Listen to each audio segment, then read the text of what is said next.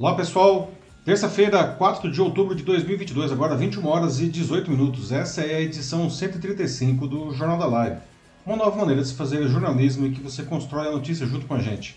Eu sou Paulo Silvestre, consultor de mídia, cultura e transformação digital e vou conduzir a conversa comigo sempre o Matheus. Boa noite pessoal, tudo bem? Matheus, responsável por comentar as notícias e também pela moderação da sua participação aqui no Jornal da Live.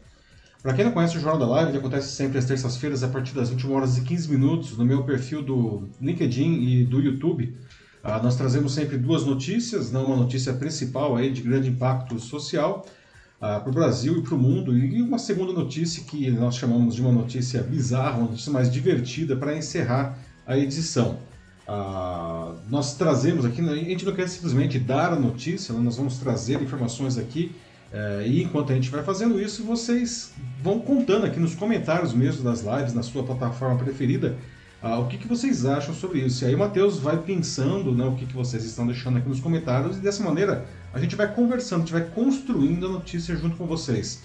No dia seguinte, ele fica disponível também como podcast nas principais plataformas do mercado. Você pode escolher a sua plataforma, como o Spotify, o Deezer e outras. Não procure lá pelo meu canal, o Macaco Elétrico. E aí você pode uh, ver o Jornal da Live também como uh, podcast. Tá? Aproveita e assina o canal Macaco Elétrico. Muito bem, pessoal. Uh, no tema principal da edição de hoje, nós vamos debater sobre um sério risco para o Brasil, né, que é, acredite se quiser, ficar sem professores suficientes para atender os nossos alunos. Né? Segundo um estudo do Sindicato das Entidades Mantenedoras de Ensino Superior, com dados do Ministério da Educação, o país pode enfrentar um apagão, um déficit de 235 mil professores até 2040. Não? Isso vai implicar em salas mais lotadas, professores mais sobrecarregados, com um evidente piora na qualidade do ensino. Não? Os professores abandonam a carreira ou se aposentam sem que sejam substituídos por professores jovens. Não? Esse é o problema. Não? As principais causas não, disso são as más condições de trabalho né, e os salários baixos. Né? Além disso, ah, os professores que há muito não são valorizados pela sociedade brasileira vêm sofrendo perseguição por alguns pais e até por alunos recentemente. Não? Por que chegamos, pessoal, a um cenário tão desolador na educação brasileira? Não? O que a gente precisa fazer para atrair jovens para que sejam professores? Não? E quais os riscos para o Brasil se isso, se esse apagão aí se concretizar, não? como estamos caminhando para isso, não? E como eu disse, né, sempre encerramos a edição com a nossa notícia bizarra de hoje, não? E na verdade é uma notícia até bem curiosa, não? Ah, vamos falar sobre uma incrível oportunidade profissional para ganhar 17 mil reais por mês durante um semestre, né? E o trabalho viajar com uma van mobiliada pela Austrália e pela Nova Zelândia, com todas as despesas pagas, não? e contar como está sendo a sua experiência nas redes sociais. Não? Parece bom demais para ser verdade? Pois acredite, esse anúncio ele é real e ainda dá tempo de se candidatar, mesmo quem está aqui no Brasil, tá? Então fica aqui com a gente que eu vou explicar como é possível não pegar essa, essa, esse trabalho dos sonhos aí, não. Mas, enfim, iniciando agora sim aqui o, o, o nosso debate da edição 135 do, do Jornal da Live, né, como já foi adiantado, Hoje a gente vai começar falando sobre uma crise que está sendo construída na educação brasileira, não? Por que os jovens brasileiros não querem se tornar professores, não? Não sei se vocês sabiam disso, não? E por que, que isso é um gravíssimo problema para o país? Não é um problema só de uma categoria profissional, não? Bom, dois pontos principais desestimulam a entrada na educação. Não? O primeiro são os baixos salários, que aliás é uma coisa bastante conhecida, não? A outra são as más condições de trabalho, com salas lotadas, pouco apoio, treinamento. Não? Se já não bastasse isso, não, os professores que há muito são desprestigiados no Brasil, é, eles vêm sofrendo uma verdadeira perseguição não? É, recentemente. Não? A gente vai falar sobre isso daqui também. Não? O resultado é que a carreira está literalmente encolhendo no Brasil, na medida que os profissionais existentes, não, eles vão abandonar, ou eles desistem, né, vão procurar outra coisa para fazer, não desistem da sala de aula ou, ou se aposentam. Não. Ah, e isso sempre existiu, só que é, existia uma reposição, entravam novos professores, e é isso que não está acontecendo. Não, não tem muito professor saindo da carreira e não está entrando professor para repor. Não. Ah, com isso, ah, o país pode enfrentar um déficit, né, como já falei agora há pouco, de 235 mil, 235 mil professores até o ano de 2040. Né? E isso vai implicar uma série de problemas não, que vão piorar ainda mais a qualidade do ensino, como as salas ficarem ainda mais lotadas, os professores ainda mais sobrecarregados de trabalho. Não?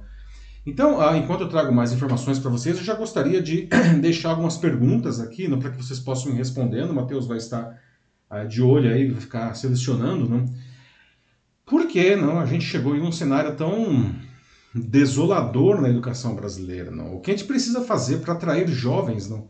para serem professores? E quais os riscos, na opinião de vocês, não? Ah, para o Brasil como um todo, não, se realmente esse apagão de professores aí ele acabar se concretizando, tá? O ponto central dessa crise é mesmo o desinteresse dos jovens pela carreira, não? E isso é algo que já deveria ter soado todos os alarmes das autoridades da educação há muito tempo, não? Porque o problema não é de hoje, não, mas ele só faz piorar, não? Esse desprestígio começa quando o jovem ainda é aluno, não? Ele observa, ele está vendo, ele está na sala de aula e ele observa como que o professor é maltratado na sala de aula, não? Maltratado pelo governo, pela própria escola, pelos pais e até pelos próprios alunos, não? Ah, ah, salvo em algumas escolas de elite, o professor praticamente não tem mais nenhuma autoridade na sala de aula, ficando à mercê aí de caprichos de todas essas pessoas, aí, sem autonomia, não quase como alguém sem voz ativa. Isso que para as bolas, não. Isso é exatamente o contrário que deveria ser um professor, não. Então, quem que gostaria de assumir um cargo desses para início de conversa, se você aluno está observando aí o professor como ele está sofrendo, não? Mas a situação acaba sendo muito mais grave nesse aspecto. Não? Os professores que há muito são desprestigiados no Brasil, eles vêm sofrendo uma verdadeira perseguição não? de pais e até de alunos. Não? Autoridades tentam coibir mesmo, não acho que a palavra é essa, não? o papel do professor na sala de aula ah, limitando a sua atuação, por exemplo, apenas a, a, a, uma parte do que é necessário para que o aluno tenha uma boa formação. Não? Querem que o professor se limite às chamadas hard skills, não? ou seja, o conteúdo acadêmico das disciplinas, não? e ignore habilidades que são, digas de passagem, cada vez mais valorizadas pelo mercado de trabalho não? e necessárias para o desenvolvimento da sociedade, que são as soft skills, não? que são habilidades uh, intangíveis, como, por exemplo, trabalho em equipe, a tolerância, né, uma visão inclusiva, a resiliência. Né? As autoridades chegam a sugerir que, que, os alunos filmem os professores com seus celulares, não, se eles estiverem, se os professores estiverem fazendo algo que o aluno, né, na sua na sua própria é, é, no seu próprio entendimento ou da sua família considere inadequado, não? Mas isso é, é totalmente subjetivo, não? O que é inadequado, não? Inadequado para quem, não? E a gente tem que aprender também, não, talvez até principalmente, é com quem pensa de maneira diferente de nós, não. Apenas no confronto, esse negócio que a gente já falou incontáveis vezes aqui no Jornal da Live, não. Apenas no confronto construtivo de ideias é que a gente consegue crescer como indivíduos e como cidadãos, não. Então, voltando para o problema não, que a gente está discutindo aqui, quem vai querer assumir uma função não, que a sociedade não apenas desprestigia, mas como coloca quase como se fosse um bandido, não? pelo simples fato de pensar livremente. Não? E tem também a questão salarial, que é um problema histórico da categoria no Brasil. Né? Por exemplo, um professor da educação infantil ele ganha R$ 2.489, não? enquanto um professor do ensino médio ele recebe R$ 5.418. Né? Já seria muito pouco se as condições de trabalho fossem ótimas, né? mas fica ainda pior se a gente considerar que elas são bem ruins, não? salas lotadas, pouco apoio, treinamento. Não?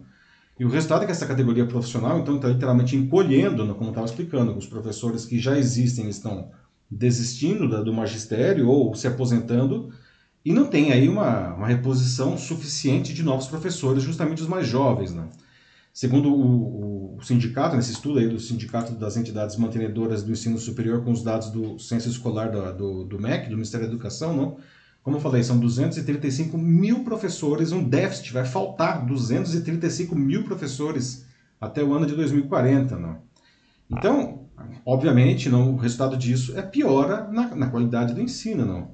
Ah, e, assim, última informação aqui, antes da gente partir para o debate aqui, não, tem uma piora também na formação desses profissionais. Não? De 2010 a 2020, não, o, o país ele registrou um aumento de 61,15% de ingressantes em cursos de licenciatura mas pode falar, que bom, né? Só que veja só, esse crescimento ele só aconteceu é, pela maior procura por graduações à distância, não, já que a modalidade presencial está encolhendo. Não. 2010, o, o país tinha 298.390 ingressantes em cursos presenciais de formação de professores. 2020, esse número tinha caído para 186.156, uma queda de 37,6%. No mesmo período, o número de ingressantes em cursos à distância triplicou, né, passando de 154 mil para 509 mil. Só que mesmo com a facilidade do ensino à distância, que já é 73% então dos novos alunos, não, a taxa de formandos em cursos de licenciatura cresceu só 4,3%. E a grande pergunta não, que, que se tem que fazer nesse caso é, horas bolas, né? como que se pode esperar professores para atuar com crianças em sala de aula se eles mesmos não frequentam salas de aula na própria formação? Então tem um questionamento aí da qualidade dessa formação. Não? Será que dá para ser online mesmo? Não? Então, pessoal, como pedir, não? Agora sim gostaria de ouvir de vocês aqui, não? Como pedir que jovens abracem essa carreira nessas condições, não? Alguém aqui não começaria, enfim, o magistério nessa situação, não? Outra coisa, não se dar aula se tornou tão pouco atraente, não? Qual é o tipo de profissional que está abraçando essa carreira hoje? Essa é uma pergunta a se fazer também, não? E aí, Matheus, o que o pessoal está falando aí?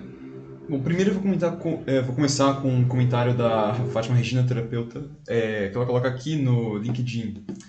É, qual ela diz de que é uma das causas do desprestígio dos professores é que antes parece que estudar era dever de todos, enquanto hoje parece que é mais um direito. E aqui no Brasil a gente tem muito forte essa cultura do, como ela diz, é, que o cliente ele sempre tem razão. Ah, pois então, é. Então, essa vira parte da nossa cultura, ou seja, aí você tem por isso, então, é, esses alunos que eles são é, muito mais muito mais mimados mesmo, muito mais teimosos, que eles não escutam uhum. o professor. Os pais muitas vezes estimulam esse tipo de comportamento nas crianças, né? seja de uma forma direta ou indireta. Então, enfim, tudo isso contribui para criar um ambiente muito ruim para a educação. Pois é, excelente comentário da Fátima para começar, não? Essa questão aí de que a educação se transformou em um negócio, ok, é um negócio, não, mas uh, muitos pais de alunos acham que eles são clientes e que o cliente, entre aspas, sempre tem razão. E eu posso dizer isso como professor de Customer Experience, que isso é uma bobagem. O cliente nem sempre tem razão, porque tem muito cliente abusado, não. Uh, e uma coisa básica que eu já cansei de ver aí uh, em, com professores de diferentes níveis, tá? É o pai não aceitar que o filho seja reprovado apesar do filho não ter estudado nada, não. E para vocês verem que isso aí não é uma questão de, de, de, nível social ou de idade, um colega meu que é coordenador de uma das melhores é, universidades do Brasil estava contando particular, tá? Estava contando de um caso de um aluno de pós-graduação, veja só, não era uma criança, portanto, não, pós-graduação, ah, que, enfim, ele foi reprovado numa disciplina lá, foi para recuperação.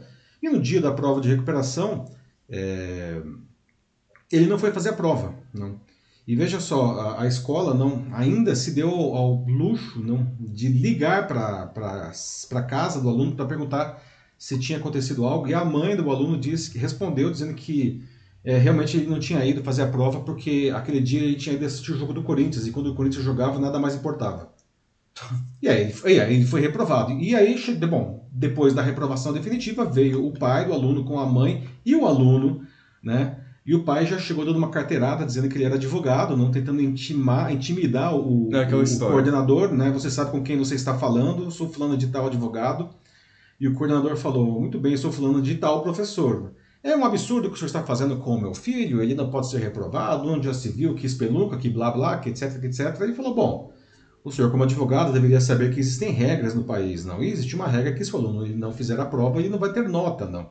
Mas é um absurdo, ele não poderia ter feito a prova naquele dia, realmente ele não poderia ter feito. A sua senhora mesmo, que está aqui à minha frente, e aí me disse no dia que ele tinha ido no jogo do Corinthians, e não dava para ele fazer a prova se ele estivesse no jogo do Corinthians. E aí a situação mudou de figura, acho que o, o, o advogado não sabia dessa história, não? Que o, que o coordenador sabia disso.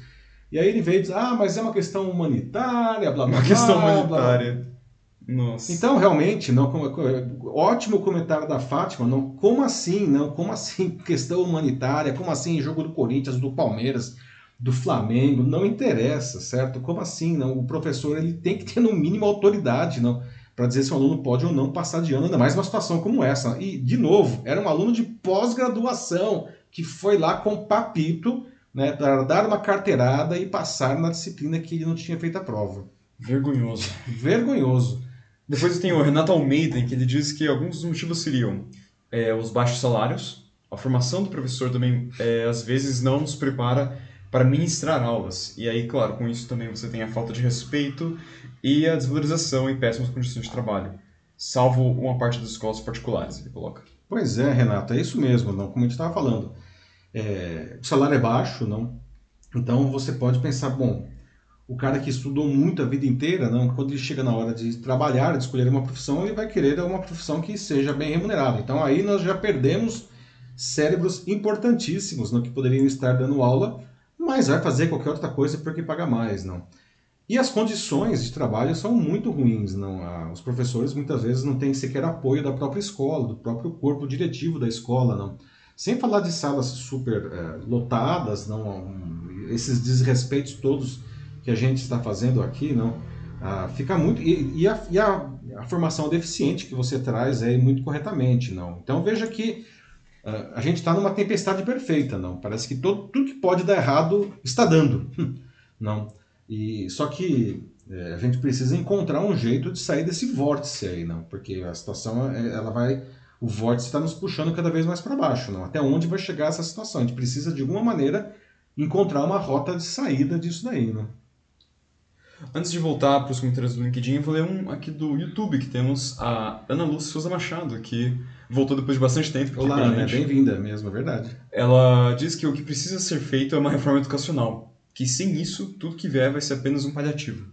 Pois é, você traz um ponto importantíssimo, não?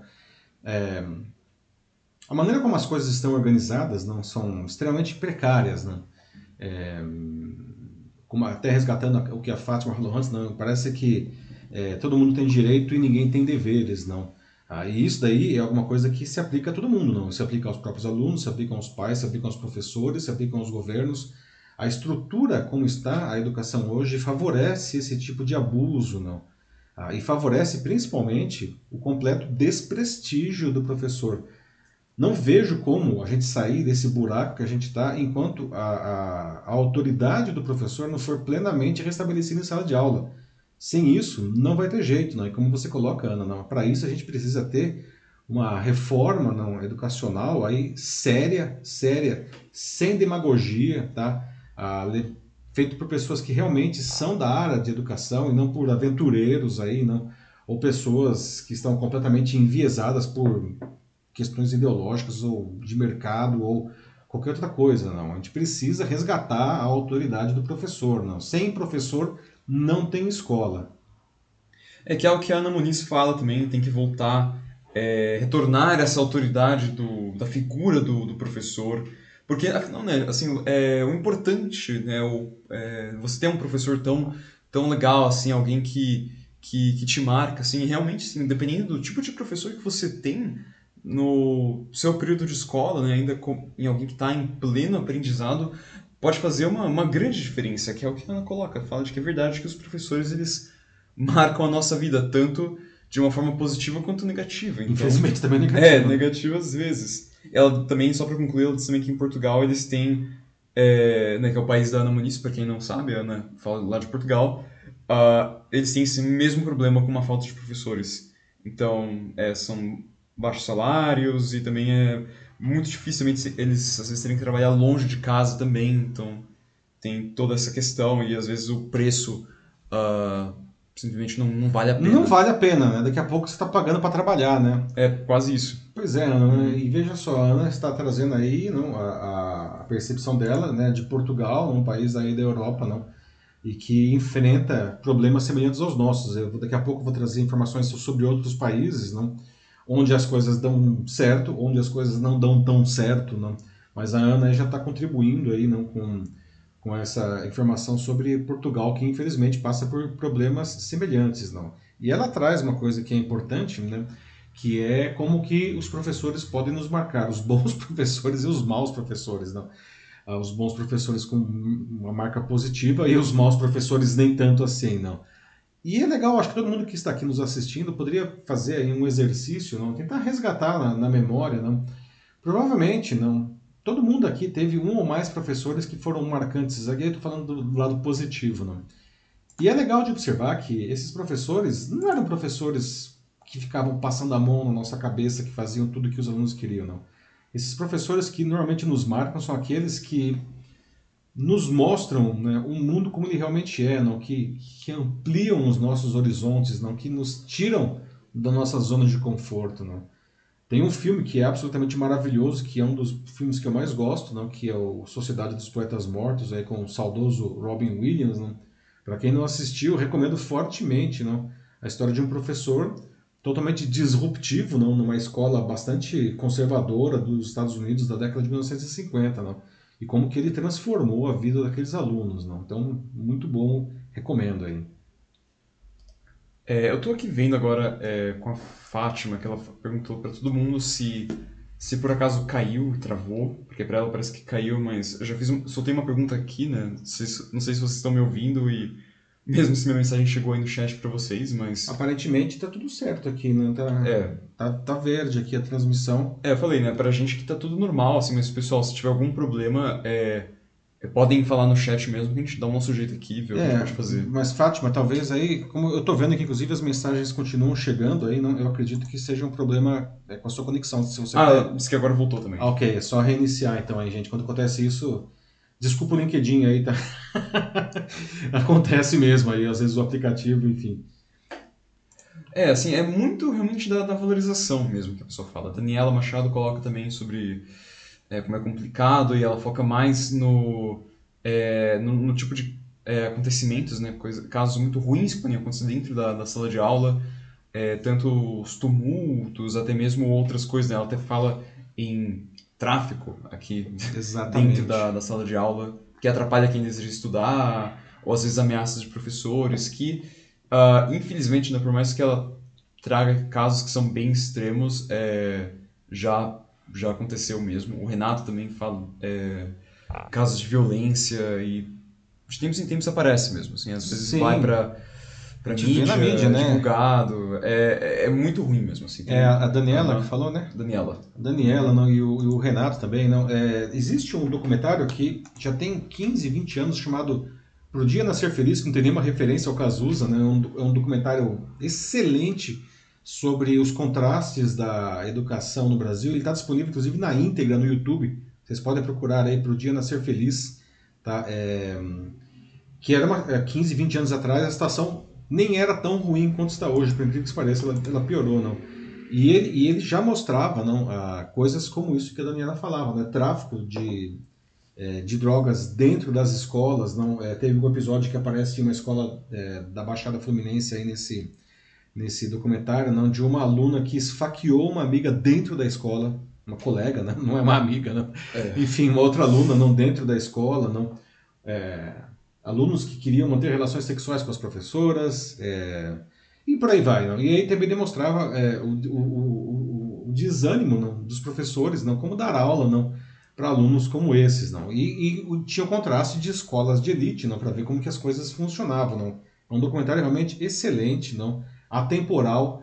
Ah, e como o Renato falou, não, infelizmente a gente vê, inclusive chegando na mídia, não, muitos casos de violência é, verbal e até física não, contra professores. Teve um episódio que aconteceu há uns três anos, né, de, uma, de uma professora, se não me engano, aqui no interior de São Paulo, não, que ela levou uma cadeirada não, Acho que de sim. um aluno. Uhum. Não, assim, deformou o rosto dela, negócio...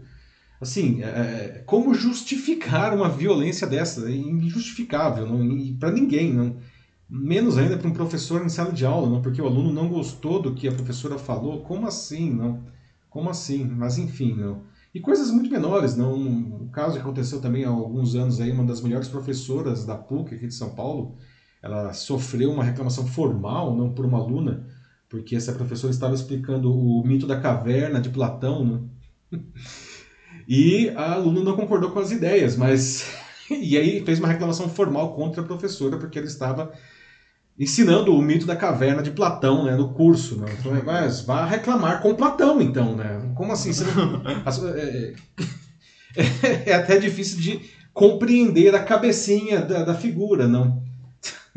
É, mais alguns comentários aqui antes da gente seguir em frente. Certo. É, tem da Simone Muniz que ela conta é um caso bacana, né? Ver alguém que está entrando justamente para para licenciatura, ela conta que o caso da filha dela, é, que acabou de completar 18 anos e também é, acabou de começar o curso de letras na Federal de Minas Gerais.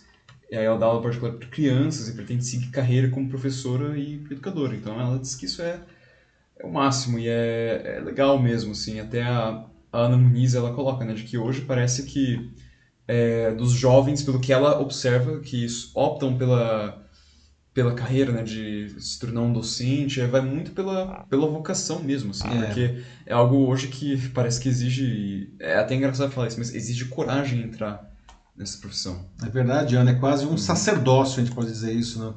E a Simone, antes de mais nada, eu queria, Simone, por favor, não transmita os parabéns aí pela sua filha, pela coragem, como, como a Ana disse, não? A, mas pela decisão não, de, de abraçar aí não, a, essa carreira. Não? A gente precisa não, de jovens que façam isso por opção e não por falta de opção. Né? A gente precisa Sim. de pessoas que queiram não, compartilhar conhecimento não, de diferentes áreas para os alunos. não é Porque sem isso não, a nossa sociedade ela vai ficar cada vez pior. A gente precisa melhorar. Então, parabéns aí para sua filha que tomou essa decisão, Simone. Por enquanto, acho que dá para seguir em frente. Tá, então, pessoal, vamos trazer mais algumas informações aqui para melhorar o nosso debate, para ampliar, não melhorar, já está ótimo, não, mas para ampliar, não. Ah, bom, pessoal, isso não é um problema, não que interessa apenas a uma categoria profissional, como vocês já perceberam, não. Um país que ah, não valoriza a educação não tende a piorar em tudo, né? Além disso, perde a sua competitividade internacional, se torna aliás, se torna incapaz de oferecer uma boa qualidade de vida para os seus cidadãos. Né? E o motivo é muito simples. Né? Se nós não tivermos bons uh, professores, a gente não vai ter bons engenheiros, não vai ter bons jornalistas, não vai ter bons médicos, bons advogados, um bom profissional de qualquer carreira, não. E eu não estou aqui me referindo apenas a professores do ensino superior, tá? estou falando também de professores do ensino básico, aqui engloba o, é, enfim, a educação infantil, não, o o ensino fundamental e o ensino médio. Né? Se o ensino superior é o responsável por preparar novos profissionais para o mercado, o ensino básico é aquele que ah, constrói né, os seus, seus pilares acadêmicos, não? mas também é o que planta né, as bases sólidas da cidadania. Não?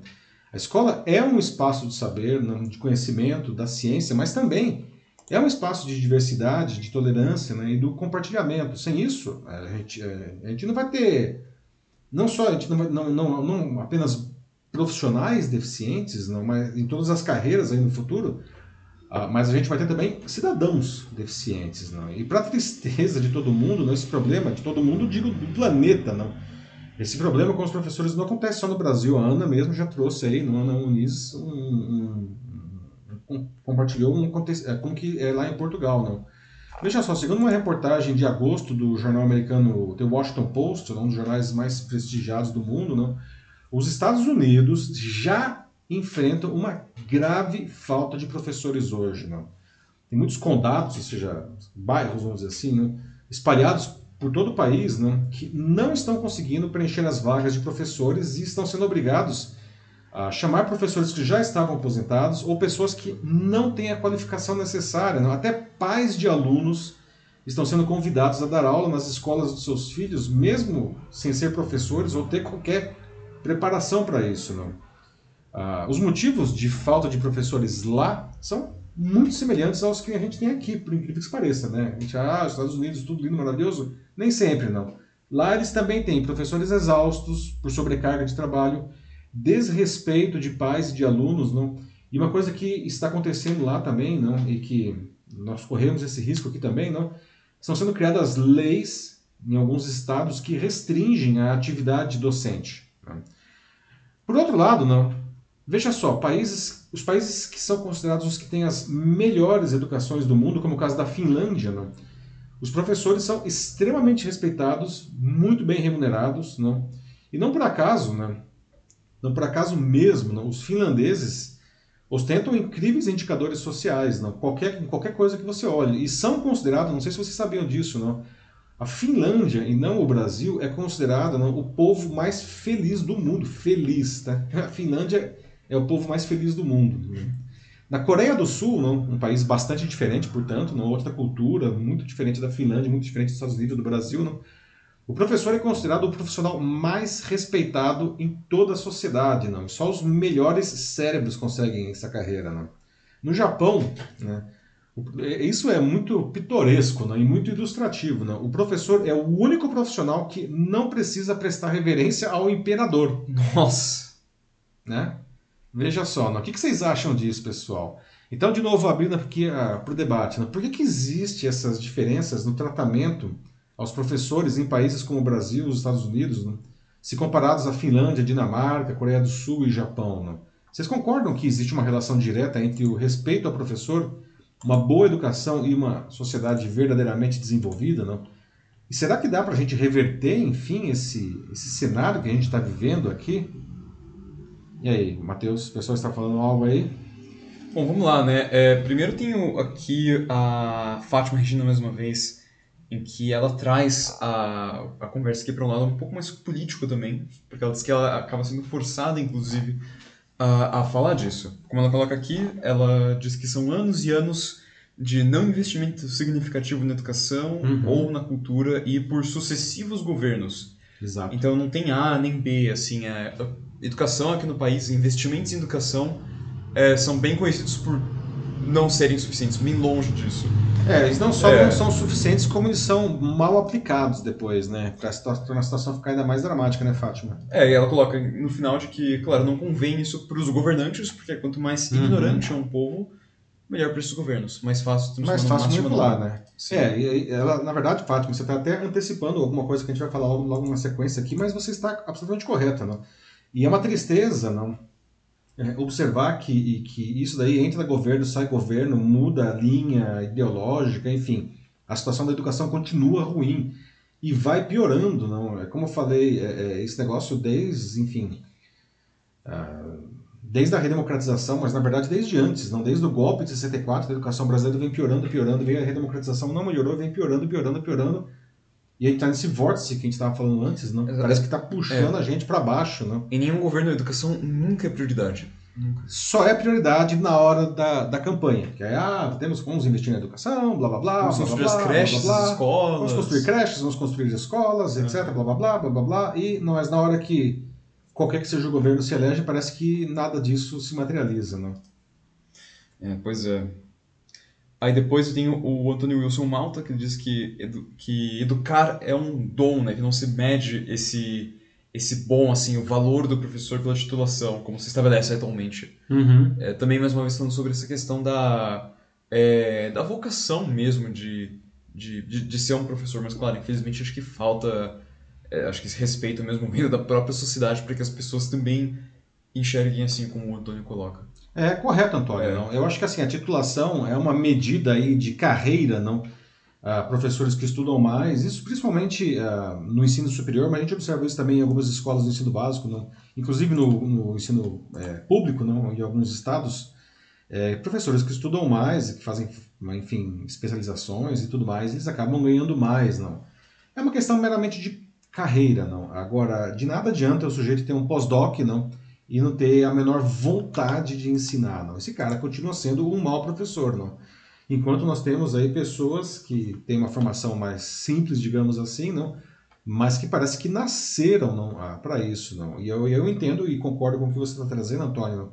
De alguma maneira, não, essas pessoas que são os verdadeiros sacerdotes do ofício, não, ah, resgatando até o negócio que a Ana Nunes falou antes, não, é, é de alguma maneira esses profissionais precisam ser é, reverenciados e reconhecidos também. Né?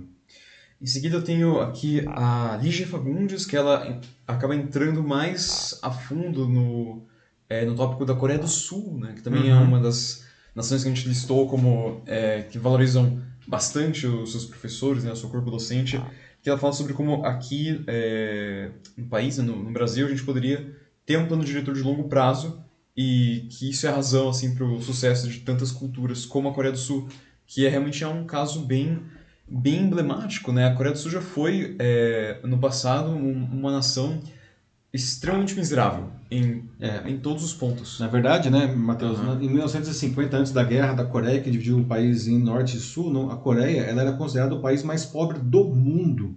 Muito mais pobre do que o Brasil de 1950. É, até que eles começaram a investir em educação.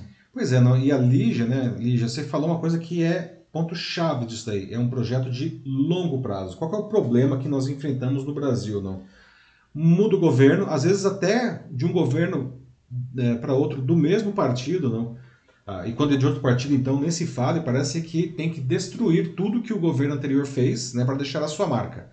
Então não existe nenhuma continuidade, não. E muitas vezes é, é, esses planos não são feitos por aventureiros, pessoas sem a menor competência técnica, não, sem, sem conhecimento de sala de aula, de educação, de pedagogia, não para fazer isso. Não. A, a, questão da Coreia do Sul, não muito bem falado, não, é que, enfim, teve a Guerra da Coreia, separou o norte é, socialista, o sul capitalista, os dois ditadores, tá? Era uma ditadura socialista no norte, uma ditadura capitalista no sul, mas o sul ele fez uma coisa que é o segredo do sucesso da Coreia, não? É, que foi criar um plano consistente de educação que durou sempre. Ou seja, de lá para cá, as, os pilares daquela educação se mantêm, não? Inclusive, não, a questão da hipervalorização aí, não, ah, dos professores como o profissional mais importante da, daquele país, não? Ah, e ah, é um investimento, não, que não é eleitoreiro, porque um investimento em educação nunca se paga rapidamente, não, ele demora para aparecer. Na verdade, ele demora uma geração para aparecer, não?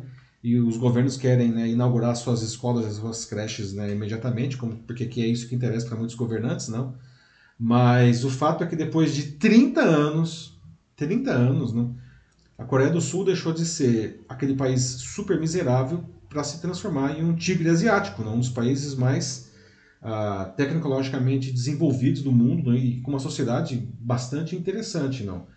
E o segredo disso, ou pelo menos um dos grandes segredos disso, é um processo de educação de longo prazo, como a Lígia bem colocou aqui. Aí, antes de passar adiante, né, eu tenho aqui um comentário da Malu, no YouTube. Ela coloca de que o problema, infelizmente, está em ensino engessado. É, de contrapartida, somos então obrigados a acatar o que nos é dado para reportar aos alunos. E então eu pensar fora da caixa, uh, nem isso nem vem, né? Porque fica tudo um processo super árduo e desanimador. Pois é, Malu, né? Sim. Está correta, Malu, não. É, de novo, não. Os professores eles precisam ter autonomia, não a, a, apoio, apoio tecnológico, apoio educacional, apoio é, é, operacional, não, ah, e um bom preparo para que eles possam ir além do que está no livro, ou principalmente não, das apostilas, não, que muitas, enfim, escolas adotam as apostilas e o professor tem que ficar naquele negócio ali, não pode sair uma linha aí né, da, da, do que está na, na, na apostila, não. E isso daí é um, uma visão absolutamente reducionista da, da educação. Né? A gente precisa, né? e aí o professor, os professores que conseguem, inclusive, é, sair aí dessa, é, desse, desse cenário, não são, são os verdadeiros heróis aí, não? porque eles conseguem ter essa visão transcendental não? E, e dar uma educação realmente ampla e completa para os seus alunos. Né? Muito bom o seu comentário aí. Vamos seguir adiante. Vamos seguir adiante, pessoal. Entrando aqui no terceiro e último bloco aqui dessa nossa primeira notícia, não? Como chegamos a isso, né? Por que, que a educação e os professores são tão maltratados ah, no Brasil, não? Como a gente já falou agora aqui, não? A, até a Fátima puxou, né? Acho que foi a Fátima. Infelizmente, a gente nunca teve uma educação de ponta aqui no Brasil. Vamos ser sinceros, né? Nunca tivemos. Salvo raríssimas ilhas de excelência, não? ah, que sempre atenderam exclusivamente os poucos filhos aí da, da elite, não. Mas desde o golpe militar de 64, a situação que, enfim, já não era ideal, foi piorando, piorando, mesmo com a redemocratização não, em, em 85, a situação não melhorou. Não. Na verdade, ela continua piorando. Não. E, de novo, não, não é a governo de direita ou governo de esquerda, não. Todos. Né? Negócio é, pan-ideológico, não. E os prognósticos, infelizmente, não são animadores para os próximos anos. No final das contas, informação é poder. Né?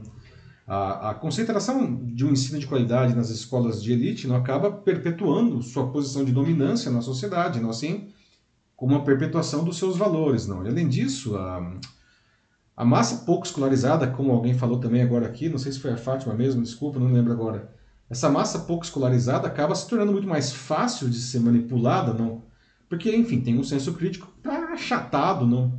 Tem pouco repertório para observar e entender o mundo, não como ele realmente é, e o mundo é muito grande e muito diverso e muito diferente, não? Mesmo que tenha o privilégio de estudar nas melhores escolas, não, com melhor ensino, não, deveria se perguntar, não, que tipo de país eu desejo para viver, né? Ah, será que eu quero, enfim, manter os meus privilégios às custas da minoria, não? Que depois pode, sei lá, por exemplo, engrossar os índices aí de criminalidade que vai afetar mesmo os mais abastados, não? As pessoas não param para pensar nisso daí, não. Tá todo mundo dentro de um mesmo ecossistema. Por mais que você tenha carro blindado, uma hora você sai do carro, não?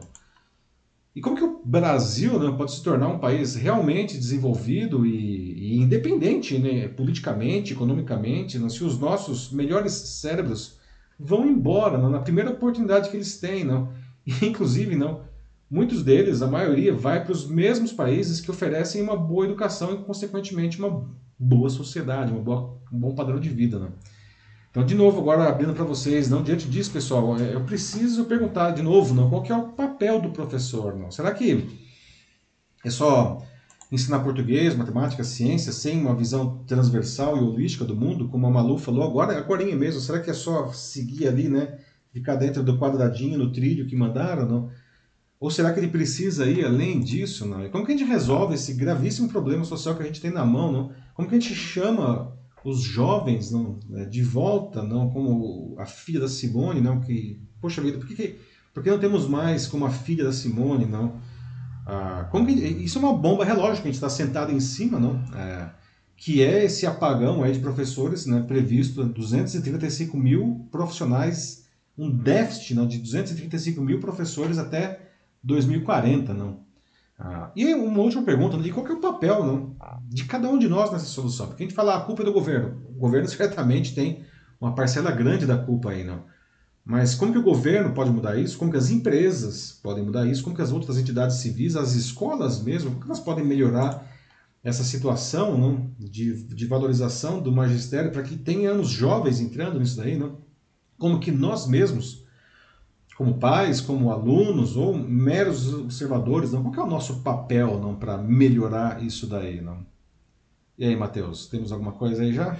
Então, a gente tem aqui é, tem uma breve conversa aqui, né, entre o Gerard Souza Batista e a Lígia Fagundes. Primeiro, o Gerard, ele diz é, que no futuro os professores poderiam ministrar é, aulas online, então talvez seja um caminho. É, é por isso, talvez, não sei se o Gerard quer dizer é, exclusivamente aulas online, porque depois a Lígia Fagundes responde a ele dizendo que esse seria um tema polêmico, porque na educação superior isso já é comum e uhum. tende a aumentar, mas na básica nós teríamos que ter muito mais apetrechos digitais que facilitassem o ensino é, para idades cognitivamente menos aptas ao ensino à distância. Uhum. É verdade isso. Isso é, uma, é um, foi um problema bem sério durante a pandemia. Sofremos muito, né? Quer dizer, os uhum. pais, inclusive, não, e os alunos, principalmente, coitados, Sim, sofreram demais na pandemia. Né? E as crianças, quanto mais novas também, é, sempre se mostrou cada vez mais difícil é, manter elas na aula. Assim, era, era muito complicado, ainda mais com, com elas estando em em casa. Sim, elas dispersam, não? Elas vão dispersando ali, né? Elas não conseguem ficar muito tempo na, na é, frente do computador, do tablet, do celular. Sem falar que tem ainda um outro problema, que acho que é até maior do, do que esse, que é um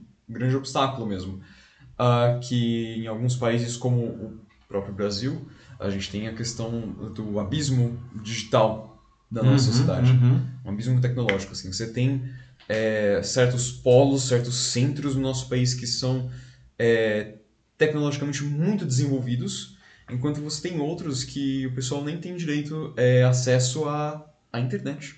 Nós temos 20%, uhum. já falamos disso aqui também no Jornal da Live, né, Matheus? Nós temos 20% da população brasileira que hoje é completamente offline.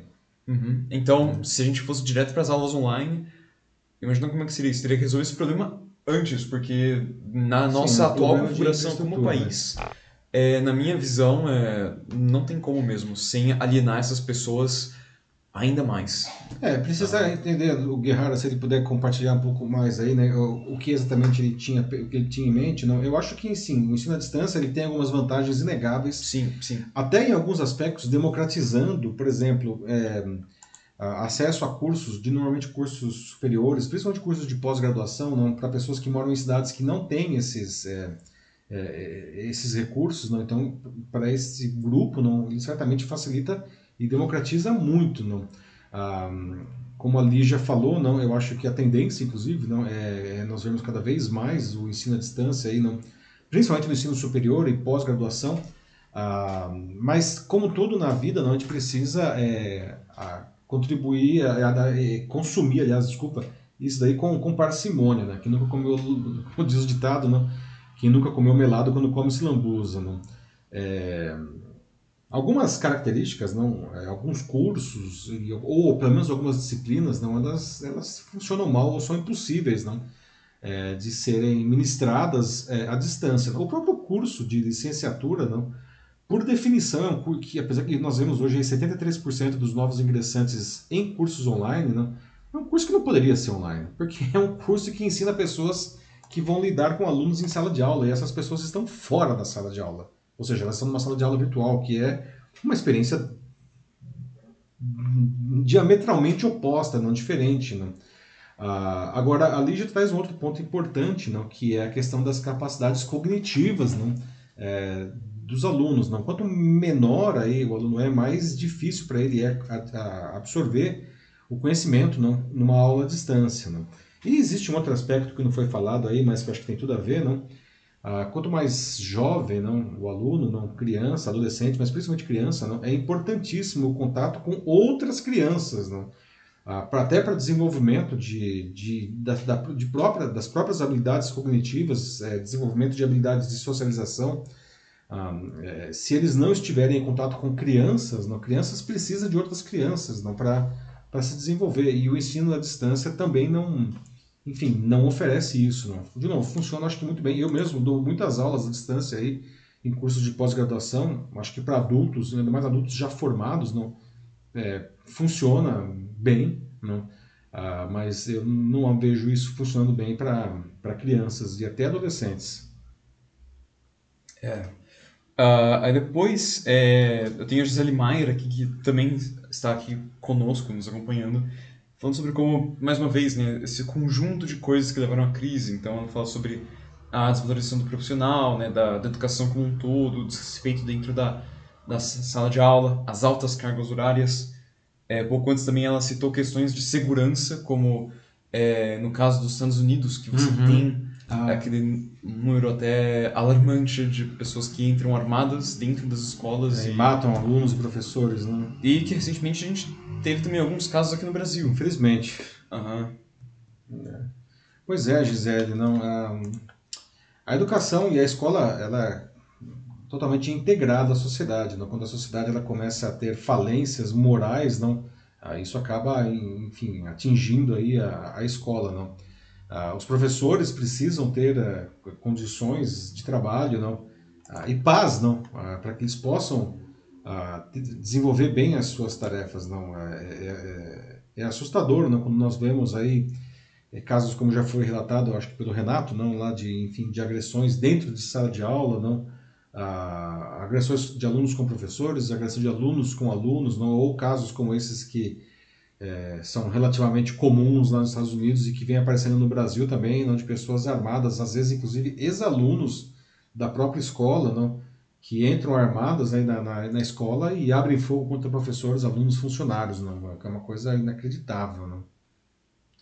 É, depois eu tenho o Joaquim Deser Neto, que ele fala sobre a privatização da educação básica como uma possível solução para o é, pro problema educacional é, do país. Que diz assim, que esse repasse então é, financeiro das empresas né, para ensino básico, fundamental e, enfim, entre todos os outros também, é, seria, seria melhor do que o ensino público que a gente tem atualmente, porque ele diz que esse ensino seria um ensino já do passado, que atualmente se encontra sem rumo. Então ele argumenta a, a privatização, a favor da privatização. Ok, Joaquim, nosso amigo Joaquim, que sempre é, está conosco em termos ligados à educação, né? Essa é uma proposta polêmica, né, Joaquim? Porque é, a gente pode, enfim, nós podemos entender então não que, uh, que se fizermos essa privatização, ou seja, todo, todo o ensino passar a ser privatizado, não, uh, e as escolas é, é, passarem a, a serem financiadas por repasses do governo, não, é, que hoje seria o dinheiro que está indo para as escolas públicas, não, ah, que isso resolveria todos os problemas da educação. É, não sabemos, não, porque na verdade não existe um, um, uma base sólida para tirar essa conclusão. Porque entre as escolas particulares, não, nós temos excelentes exemplos né, de escolas particulares, não, com bom ensino, e nós temos péssimos exemplos de, de escolas é, particulares. Não. Então, a, simples, a, a simples privatização é, não é a garantia que resolva. O que não quer dizer que não resolva também. Esse é o ponto, né? Nós não temos aí um estudo para é, é, definir isso daí. Talvez nós pudéssemos fazer uh, projetos piloto, não? Para verificar, não? Uh, de uma maneira demograficamente uh, bem distribuída, não? É, em todo o país, em escolas de diferentes tipos, em diferentes regiões, não? diferentes níveis sociais, para verificar, não?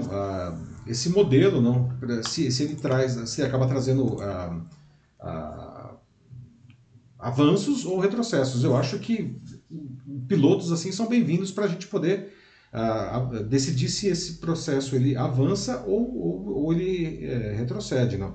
A gente pode pensar também, né, fazer um comparativo aí com, com o FIES, não, que é uma coisa super importante que dá acesso aí para muita gente ao ensino superior, mas por outro lado, não, ah, como tudo no Brasil, às vezes tem sempre alguém aí que consegue é, é, desviar a, a, função original, não? O FIES não transformou muitas universidades, né, muitas faculdades em verdadeiras fábricas de diplomas, não? Que essas instituições vivem, não? Do dinheiro que elas recebem do FIES, não? E aí elas oferecem um ensino superior de, de baixíssima qualidade para alunos. Não estou dizendo que todas as faculdades que recebam FIES são assim, tá, gente? Mas é justamente isso, não? Nós temos boas faculdades que, que, que, que se valem do FIES e temos, infelizmente, faculdades muito ruins que, se, que vivem, elas só existem graças ao FIES e acabam depois despejando no mercado profissionais muito desqualificados não e que já chegam no mercado com uma dívida não. Então de novo não é, é a saída? Não sei talvez. Acho que valeria fazer um teste assim mas é, eu de maneira nenhuma faria uma privatização, uma privatização geral assim, não por alguma coisa que a gente não tem segurança, não se vai funcionar ou não. Mas é um bom ponto que você traz aí. É, para mim é, é bem complicado essa questão da privatização. Até teve o, é o Cláudio Aguiar, que ele comentou agora há pouco, de que o Chile teria tentado esse modelo, é, mas que não deu certo, que isso acabou criando mais abismos, porque realmente quando você fala uh, em, em, privatizar, né, em, em, tornar o, o, ensino completamente particular. O problema principal é a questão do preço. Quanto que isso vai custar uh, para as famílias, né, justamente para os alunos poderem estudar.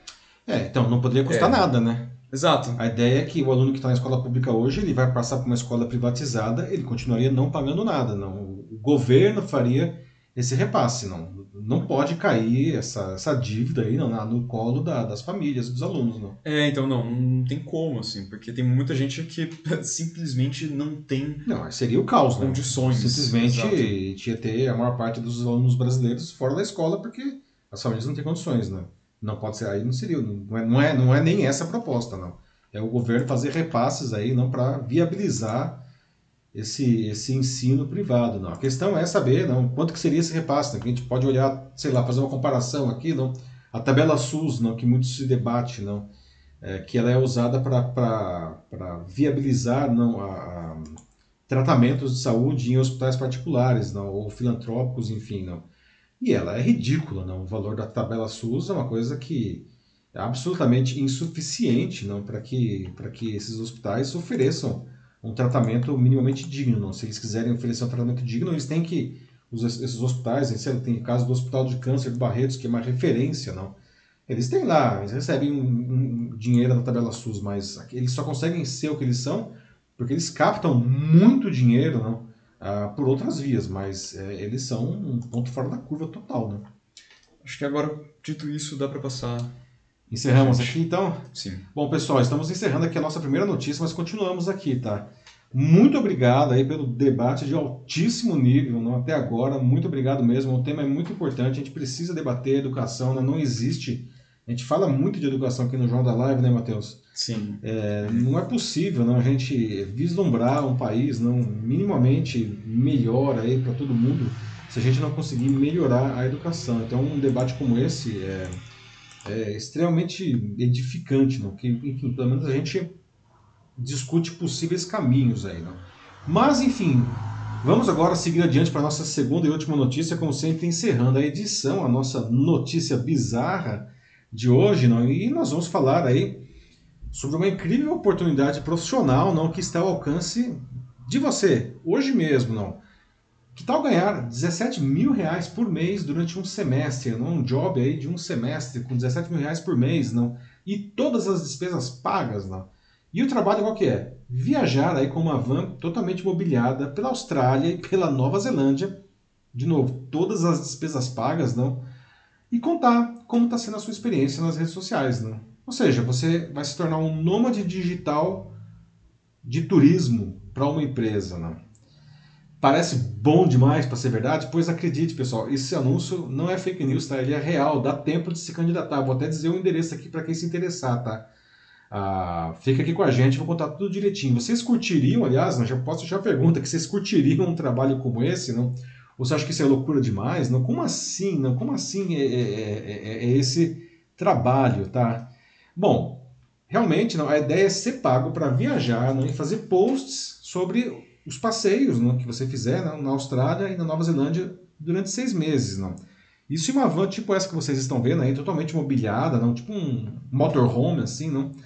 Ah, é a função, é, então essa é a função dessa vaga, é, é chamada de Social Media Nomad, é, que está aberta por uma empresa chamada DEAL, D-E-E-L, né? que é uma empresa de RH, né? mas é, é uma empresa de RH que tem uma característica interessante, que é uma empresa de RH é, para trabalhadores internacionais. Né? A pessoa que for selecionada, ela vai viajar por seis meses e vai criar conteúdo aí sobre os destinos que ela visitar, não? mostrando a experiência não, de um nômade digital, não, que é uma carreira que vale dizer, não tem muita gente que a gente vê muito isso na, na, na mídia, não, muita gente deseja essa carreira de nômade digital, mas pouca gente sabe como viabilizar isso, né? inclusive questões burocráticas, não. E isso tem tudo a ver com o negócio dessa empresa aí da Dio, não. É daí o interesse dela em patrocinar essa aventura, não.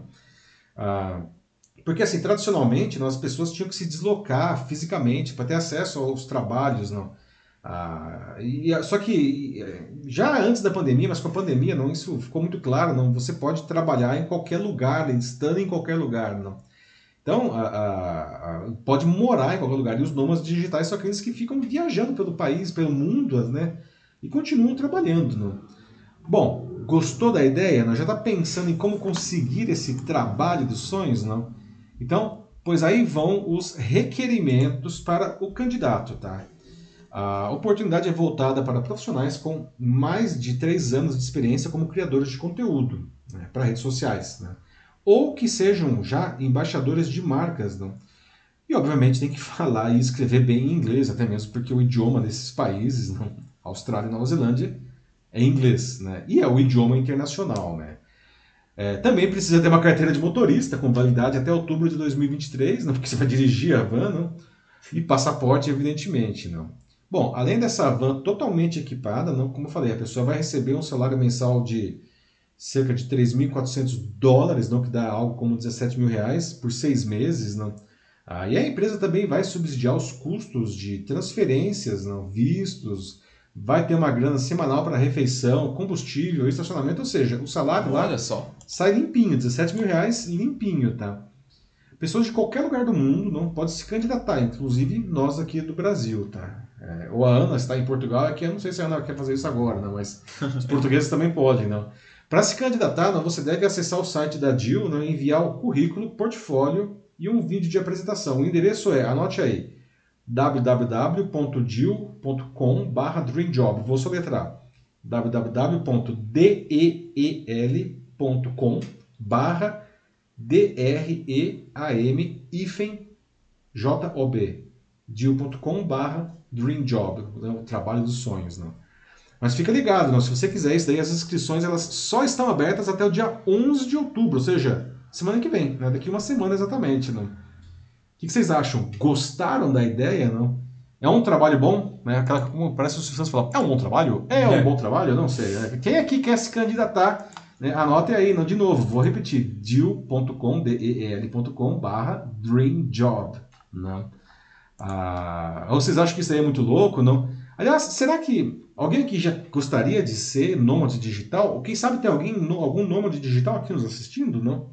Ah, e será que agora, enfim, essa empresa ela está pagando isso daí, não? Porque ela quer demonstrar os serviços dela aí de recrutador, de métodos de pagamento, ou seja, ela é, é uma empresa que, entre outras coisas, facilita a vida dos nômades digitais, não? Será que essa ação aí vai ajudar a empresa a vender os serviços dela, não? E aí, Matheus, quem quer ser nômade digital de turismo aí?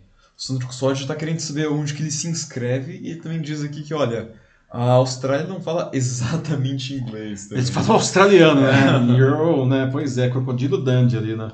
Então, ô Sandro, deal.com, né? D-E-E-L.com barra dream job, né? Trabalho dos sonhos aí. Olha, a Ana Muniz falou que ela também tá super afim de ir. E até ela disse que tá inclusive junto com a Fátima, em, é, numa mesma ideia que elas tiveram, porque a Fátima ela fala que ela toparia também, mas se tudo bem ela levar os dois gatos e os dois peixes ela. E a Ana fala também que é igual a Fátima, também iria, mas teria que levar os três gatos no caso. Eu acho que não tem nenhuma restrição, né, da, da empresa, porque eu estava vendo no site, não a, de levar pets aí, não tão, tanto a Ana quanto a Fátima aí, fiquem à vontade, tá? Vai dar para levar os bichinhos aí para aventura. A van é grande, não? Certamente cabe os cachorros, os gatos e os peixes. Eu ah. acho que pode levar até uma pessoa, não sei, aí precisa é. verificar. A Gisele Maia fala de que a ideia é fascinante, que ela ama viajar, então deve ser emocionante viver uma história assim, né? compartilhar as experiências e e claro, ser pago para fazer e isso. E ainda né? por cima ser pago. O salário né? é bastante atraente. Já não bastava você estar tá viajando por lugares super legais, com tudo pago, e ainda ter um salário, né, Gisele? Olha só, realmente isso é bom demais, não? Nossa, sim. E não é um salário ruim, né? 17 mil reais, não? Quem ganha 17 mil reais no Brasil hoje? Não? É, então não, Pouca 17 gente. mil reais. E limpinho, né? 17 mil reais limpinho. Caramba, mas. É, nossa, muito legal. Eu eu acho que eu gostaria. Você toparia? Ah, Nossa, eu acho que eu toparia. Tem uma semana uhum. para se inscrever aí, Matheus. Né? é, imagina, começar com 17 mil assim por, por mês isso, né? Caramba. 17 mil por mês durante seis meses, um job aí com prazo definido. Né? Nossa, não, dá um dinheiro mais que bom, assim. é, pois é, é exatamente, né? Mais de 100 mil reais aí, né? Bom, mas é, eu acho que é isso. É isso? Uhum. Muito bom. Então, pessoal, estamos encerrando aqui a nossa edição 135 do Jornal Live daqui a pouco, não? A gente Quase vai chegar a 150, não? São Quase, três anos, é. né? Três anos aí na, no ar, não? Pessoal, obrigado aí pela participação no Jornal Live. Só, só acontece justamente com a participação de vocês, né? Como a gente sempre fala, a gente não quer dar só a notícia, a gente quer conversar com vocês, construir a notícia com os pontos de vista aí diferentes, ah, porque a gente entende que é assim que, que ah, isso faz mais sentido. Então, obrigado a todos que participaram com seus comentários. Às vezes não dá para ler todos os comentários, dá por uma questão de tempo, mas todos são lidos depois. Então, mesmo se você estiver vendo a gravação, pode deixar o comentário aqui que ele vai ser lido. Quem assistiu não deixou comentário, obrigado também. Não, a gente realmente quer aqui compartilhar as ideias. Então é isso, certo? Ótimo resto de semana aí e a gente se vê não, na terça-feira que vem com a edição 136 do Jornal da Live. Um abraço para todos. Tchau, tchau. É isso aí, pessoal. Muito obrigado a todo mundo que acompanhou a gente até agora. É, compartilhem com, com os amigos, familiares, colegas, enfim, quem vocês quiserem. Tenham um bom resto de semana e até semana que vem. Até. Tchau, tchau.